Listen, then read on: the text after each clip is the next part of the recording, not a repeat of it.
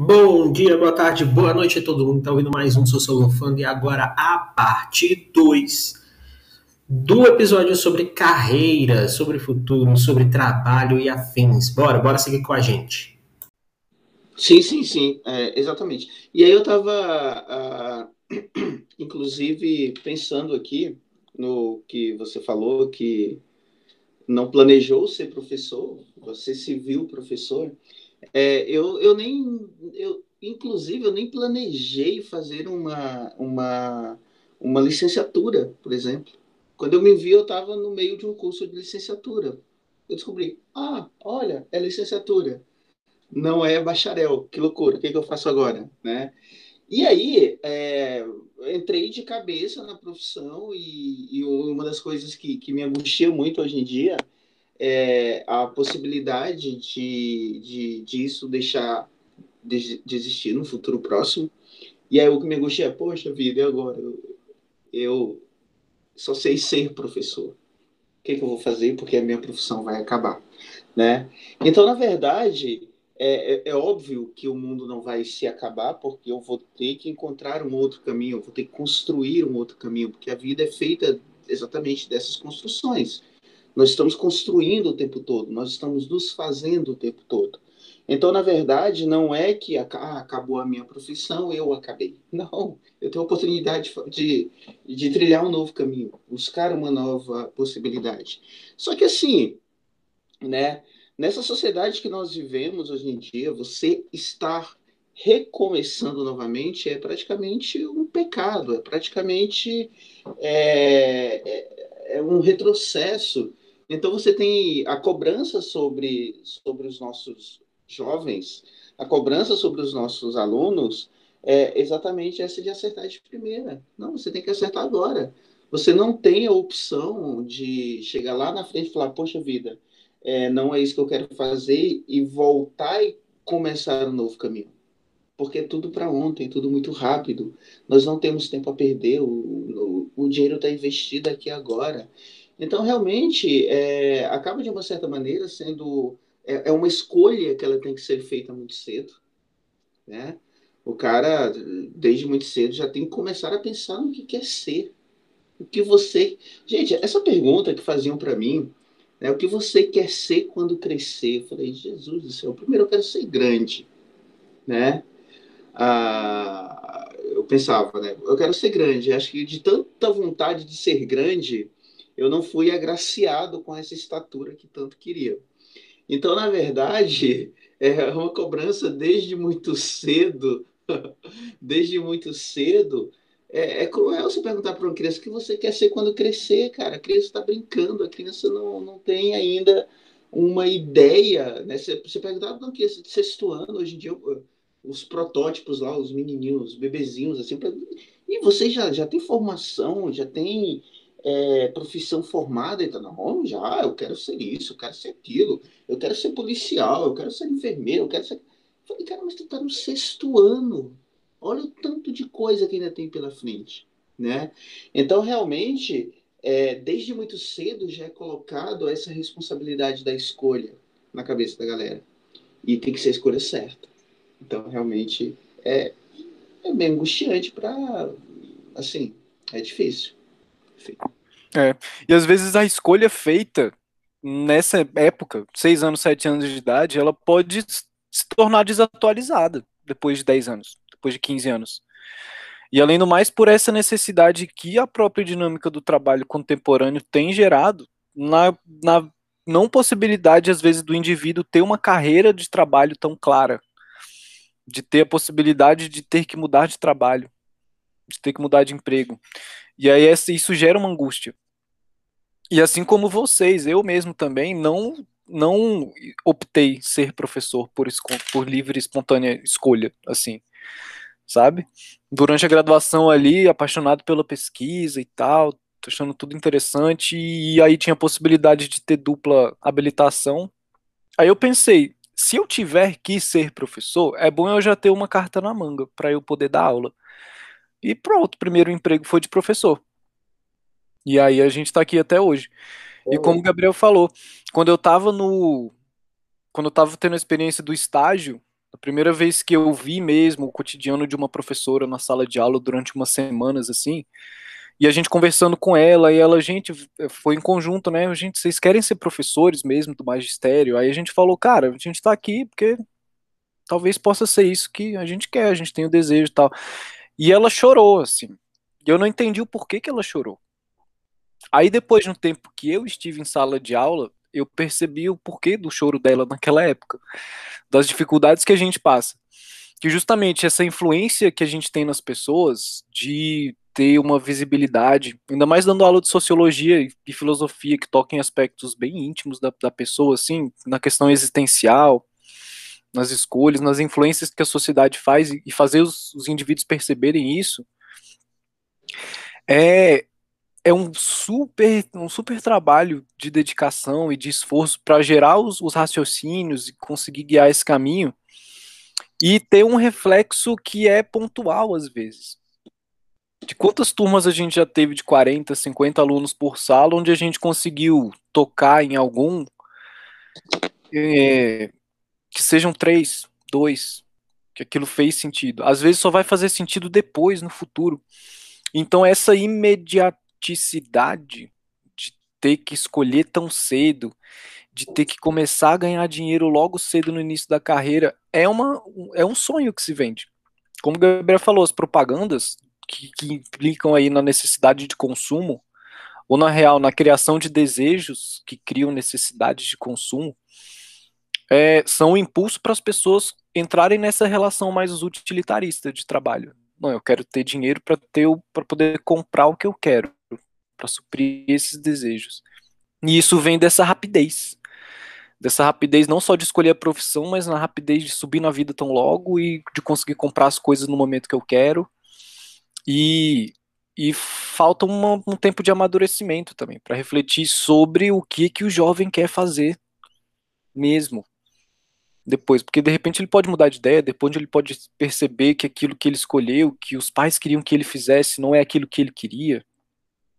E aí a gente tem vários conflitos em relação a isso, né, que existem na sociedade. Então, eu vejo uma rapidez muito grande acelerada, não só nas relações de consumo, mas na necessidade das pessoas se formarem logo.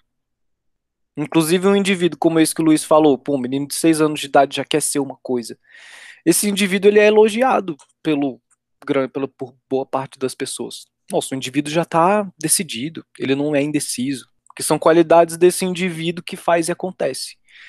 Que as pessoas esperam dele bastante coisa, e se ele cumpre isso, ótimo, tá no caminho certo. E de novo, reproduz o individualismo, reproduz o utilitarismo. Mas como o Gabriel falou também, não, não tá errado em fazer essas escolhas também elas fazem parte, elas são até mesmo naturais, no sentido de que a sociedade é estruturada dessa forma. Então nada mais esperado do que os indivíduos terem essa, esses caminhos sendo trilhados, porque esses caminhos eles estão prontos. Então se é um desejo, o indivíduo ele vai correr atrás desse desejo desde cedo.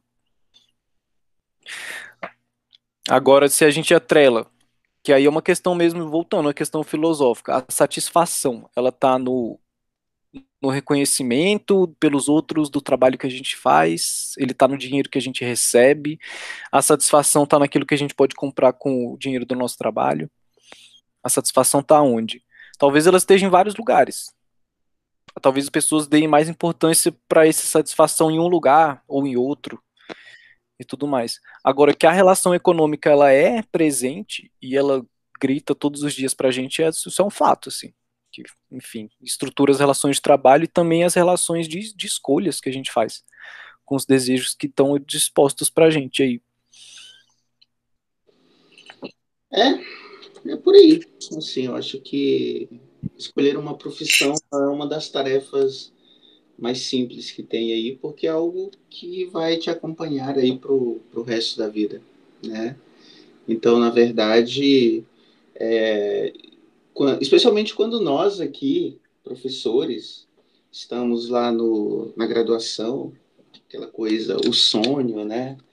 De que parece na teoria parece tudo muito simples, parece tudo, parece tudo muito fácil e, e que nós vamos mudar o mundo tal, aquela questão toda. Então, na verdade, é, sabemos que não é bem assim, né? Quando você vem aqui para a prática, é tudo mais complexo, é tudo mais difícil, né? Então, realmente, o, na prática, os problemas são outros, né? Então, é, estamos aí fazendo, movendo, né? As peças, as peças do, do, do jogo aí para ver no que, que vai dar. Gabriel?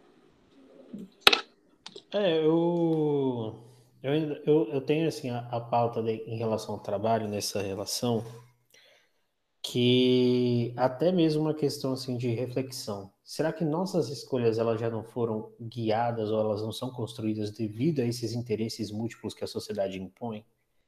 Porque é uma discussão que eu gosto de fazer muito de qual é de fato o nosso poder de escolha individual. Qual é de fato o nosso poder de desejo individual? Até quando ou até onde esse desejo ele na verdade não foi condicionado uh, pelo próprio sistema de produção e tal? O que faz a gente ter as vontades que a gente tem, o que faz a gente ter os acessos, o que faz a gente ter os privilégios, será que não é o conjunto de fatores simbólicos que em determinado contexto são essenciais para alguém ou para um grupo? E tipo, quanto mais longe chega um grupo social, uma família, vamos botar assim, Será que também mais longe chega o desejo social de manutenção daquele status? Porque, até falando aí para o ouvinte, minha família, ela... eu fui o primeiro a entrar numa universidade pública. Eu então, assim, também. assim, minha família. Ó, também? Minha, minha família não teve essa. A, a, assim, eles ficaram muito felizes, mas eles não tinham essa cobrança comigo, entende?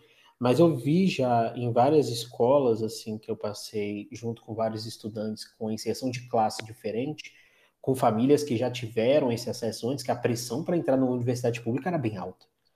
E coisa que eu não tive, porque minha família não experimentou isso, então minha família não teve esse status, não teve essa relação de poder simbólico, né? E, e hoje eu vejo que a, essa competição, ela, ela também está diretamente ligada a essa relação de classes o valor que a gente dá às condições que a gente tem de acesso, e eu falo muito isso, em sociologia a gente precisa entender muito esse rolê de acesso. Quem tem acesso às paradas e quem não tem? Quais paradas são essas? É tipo assim, na educação, quem tem acesso a uma educação de qualidade, com professores de qualidade, só que quem são esses professores? Quem teve acesso a ser professor, né? Porque acaba que a gente também tem um rosto, a gente também tem uma classe dominante dentro da sala de aula, nas profissões em sentido geral. Não à toa, e até acho que a gente poderia trabalhar uh, esse tema uh, em breve, a gente, a, a, gente vê que as cotas elas se tornaram extremamente necessárias, não só por conta uh, de um processo histórico que aconteceu, como a escravidão e tudo mais, mas por conta de relações do, da era contemporânea de segregação em relação ao trabalho, em relação à renda, em relação a espaços, que a, a gente envolve várias outras formas de discussão, como representatividade, poder simbólico, essas coisas todas assim. Então, tipo, quando a gente fala sobre trabalho, a gente está falando sobre muita coisa ao mesmo tempo. E quando a gente fala sobre as escolhas atreladas ao trabalho, eu vejo como que a, a nossa noção ela começa muito pequena, que acho que foi que, que a gente trabalhou aqui ao longo desse, dessa conversa, que, que é a pergunta, né? O que, que você vai ser quando você vai quando você crescer? O que, que você quer ser quando você crescer? E, velho, eu acho que essa pergunta ela já começa com aquele processo que eu disse da significação do trabalho. Se vo, você é reconhecido por aquilo que você faz. Então, tipo, o trabalho é parte integrante do indivíduo. Se ele não estiver trabalhando, é como se ele fosse um ninguém, sabe? Como se ele fosse uma pessoa sem atribuição de valor social. Ou uma pessoa com valor social muito baixo. Então, uma pessoa que não trabalha, ela a gente já aprende isso desde muito cedo, saca? Tanto é que o medo do desemprego, ele não é só o medo de ficar sem renda. É óbvio que isso é muito importante na vida social e na vida é, domiciliar aí da, da galera. Mas o emprego do desem... o medo do desemprego, ele também está muito atrelado a não ser reconhecido como alguém que faz alguma atividade, como alguém que está fazendo alguma coisa.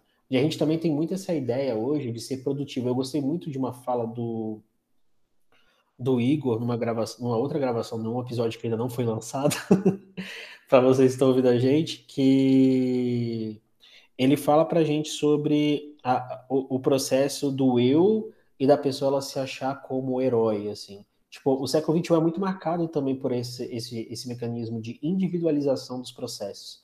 Então a gente acaba achando que tudo é sobre a gente em determinados momentos e que não necessariamente isso é real, mas a gente acaba tendo esses processos de distorção cognitiva e tudo mais.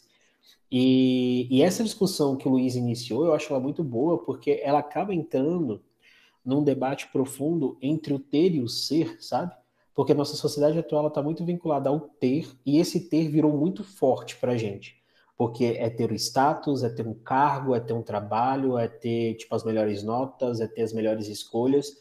E, e o ser, a essência, aquilo que a gente é em si, será que há espaço para individualidade na era contemporânea de uma forma que eu diga assim, eu escolhi aquilo? Ou será que, tipo, os bots da internet, como a gente já falou antes, será que toda essa sociedade de consumo, será que todas essas instituições, elas já pré-organizam a gente em escolhas futuras devido aos nossos espaços, nossas oportunidades de classe, etnia, gênero e assim vai? O que vocês acham? Não, não, sim, super. É, é interessante isso que você falou, porque uh, isso me remete, você falou lá no início, que foi o, o primeiro da sua família a entrar numa numa universidade pública e tal, aquela questão toda. E isso me remete a algum tempo atrás. Hoje em dia já mudou um pouco isso, né? Porque está é, tá mais diversificado aí o foco das pessoas, né? Então, mas houve uma época que era o UNB, o UNB e o UNB, né? E, e é interessante que trabalhávamos ambos, todos aqui nós, em uma instituição e que tinha aquela fichinha de, de monitoria, né? Que o coordenador ia, sentava lá na salinha e ficava observando a tua aula. Aí tinha a, partia, a partezinha lá que ele tinha que preencher. É, o professor citou o NB em algum momento da sua aula. Lembram disso? Cara, era um negócio assim surreal, porque era tipo uma uma lavagem cerebral, porque tem que ser o NB, tem que ser o NB, nada menos que a UNB. E aí é, alguma, algumas pessoas até se revoltavam, mas eu não quero ir para o UNB, né? Então, e o cara tá aqui falando que só presta o UNB, que eu só vou, só vou ser alguém se eu entrar na UNB. Então, na verdade, é, é, essa dinâmica ela é uma dinâmica muito complicada porque acaba limitando o raio de ação do indivíduo, né? E a pessoa que vai para fora desse raio, que segue um outro caminho, é, não tá legal, não, não tá certo. Então, é, é aquela questão, né? É toda uma condição, toda, toda uma conjunção social, não, não é condição, é toda uma conjunção social do momento que acaba levando o indivíduo aí para esse caminho que todo mundo, que o sistema acaba determinando como sendo o correto, e que nós sabemos que, que é bem mais amplo do que tudo isso. Né? É. E essa, essa espécie de lavagem cerebral acontece mesmo. E, e ela teve um auge mesmo há um tempo atrás, sobre entrar nas universidades públicas. E é interessante ver as instituições particulares exigindo que o professor tenha esse discurso, que alimenta toda essa simbologia, não é nem simbologia, esse status que a universidade pública tem. Agora, nos últimos tempos, a quantidade de discursos falando contra a universidade pública sobre coisas que acontecem supostamente dentro da universidade pública, é, dá para perceber nas gerações de alunos que passam pela gente as escolhas dos pais, muitas vezes pedindo para que os alunos escolham outra coisa que não seja a universidade pública porque tem muitas drogas, porque não se faz ciência direito. Então, e a gente tem um outro problema aí, que não é só, existe o elogio do status, onde a pessoa ela tem uma visibilidade maior no mercado de trabalho vindo de uma universidade pública, e ao mesmo tempo a condenação da universidade pública. A gente tem todo o movimento de privatização e de que, que, que reflete mesmo esse individualismo também. Eu acredito que o, a privatização ela caminha junto com o individualismo que existe na sociedade. Assim.